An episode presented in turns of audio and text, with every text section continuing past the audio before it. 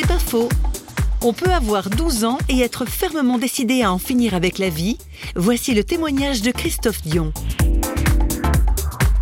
J'ai été un enfant battu et torturé pendant 16 ans. Mais Dieu est intervenu dans ma vie à l'âge de 12 ans alors que j'avais décidé de me supprimer la vie. J'étais en train de préparer mon suicide.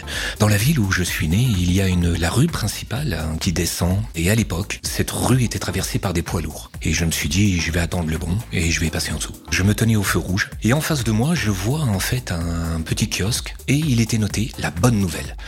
Et un homme était euh, dans ce kiosque et il me regardait, il souriait. Il m'a fait le signe de venir. Et je me suis dit, mais qu'est-ce qu'il me veut? Est-ce qu'il me connaît? J'ai dit, mais ce n'est pas possible, il y, a, quand même quelque chose. Disons que Dieu a bien fait les choses puisqu'il avait captivé mon regard sur ce kiosque.